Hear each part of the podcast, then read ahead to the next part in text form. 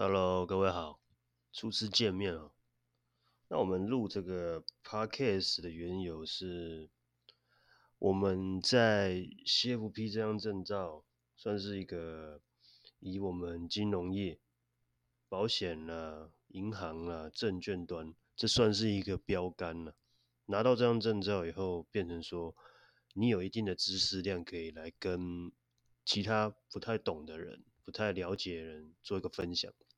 那我的角度也很简单，就是觉得说，我我们是比较懂这些东西。那一般的民众可能就是对税啊，对综合所得税啊，对遗产税啊，甚至对保险，还是说投资方面，可能都一知半解嘛。毕竟不是这个行业的人嘛，所以你们能得到的知识，或是说网络上得到的知识，毕竟有时候会跟事实有点出入。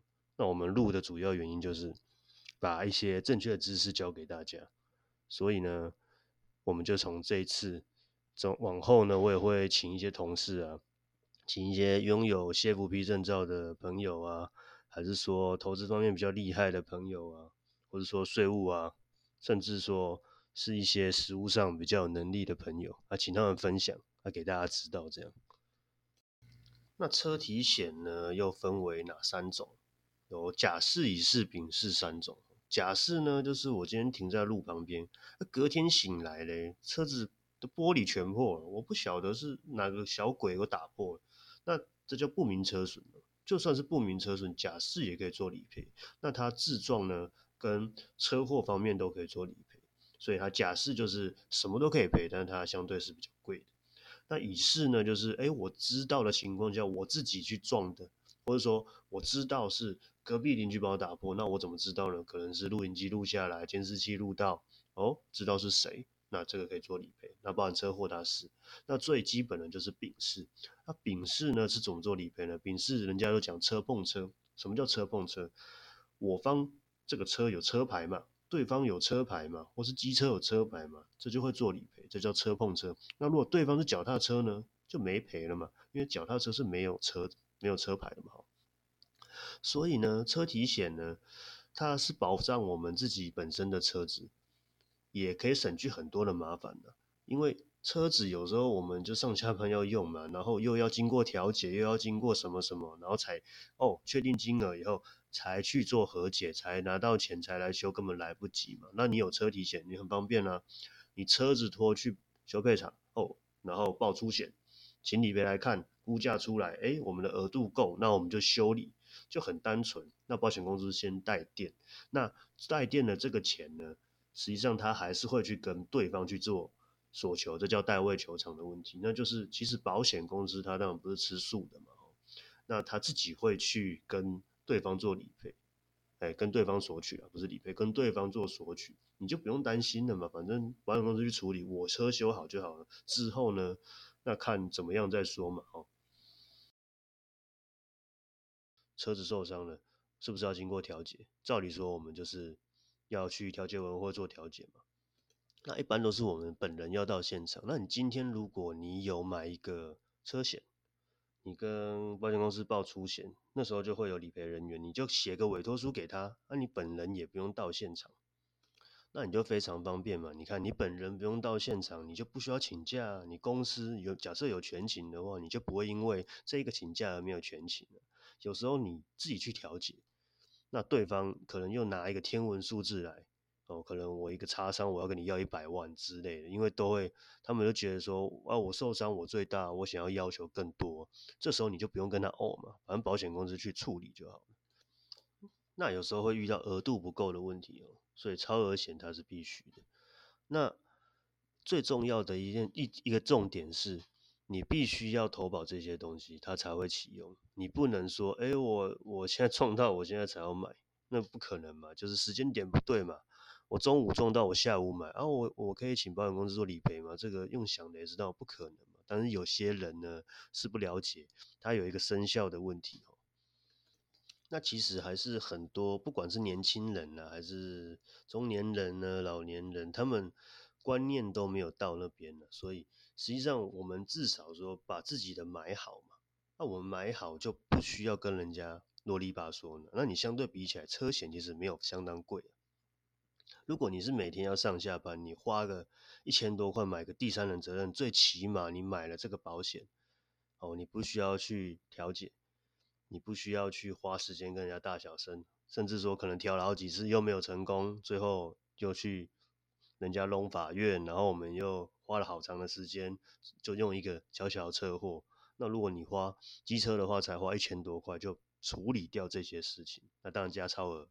不止一千多块了，大概两三千。但是你要想哦，我一个一个月哦，拿大概假设两千块好了，一个月拿不用两百块，你就可以省掉这些，是报酬率是不是很高？现在很在讲投资报酬率嘛，实际上你花这一点点的钱去分散风险，这才是真正有一点有一点 sense 的人，你知道吗？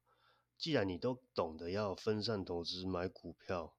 买基金也知道说，哎，我们股票不能买同一档嘛，我们基金不能放在同一个标的上面嘛，那是不是你花一点点钱去分散自己汽车的风险，让你不会因为请假啦、要调解啦，然后来降低你原本应该拿到的收入嘛？或甚至说，哎，对方如果狮子大开口，你不知道。走投无路、求助无门的情况呢？那你今天有保险公司做后盾，那是不是我花一点点钱修个短袜嘛？这种东西就是这样。所以有时候不要太排斥人家跟你讲一些知识性的东西，因为我讲难听一点，车险实际上是服务性质，我们所赚取的佣金也不多，好不好？但是对客户却是很重要的东西，这一点你们要记得。那我就很粗浅的点到这些东西了。那实际上实物上还有很多细节啦。像我前几天就有一个客户，他在国道上就撞到别人，你知道吗？人家有放三角锥，他要给他击落，就是可能早上嘛，六七点要上班哦，可能恍惚嘛，不小心啊撞弄了，撞下去结果对方是名车嘛，双 B 车。啊，自己的车也烂了嘛，哦，他就他是买丙式嘛，那他的额度二十二万都不够赔，那修起来要三十几万，那可能就是报废嘛。那他另外很担心说，哎呀，我前面台名车我买这个财损那够不够啊？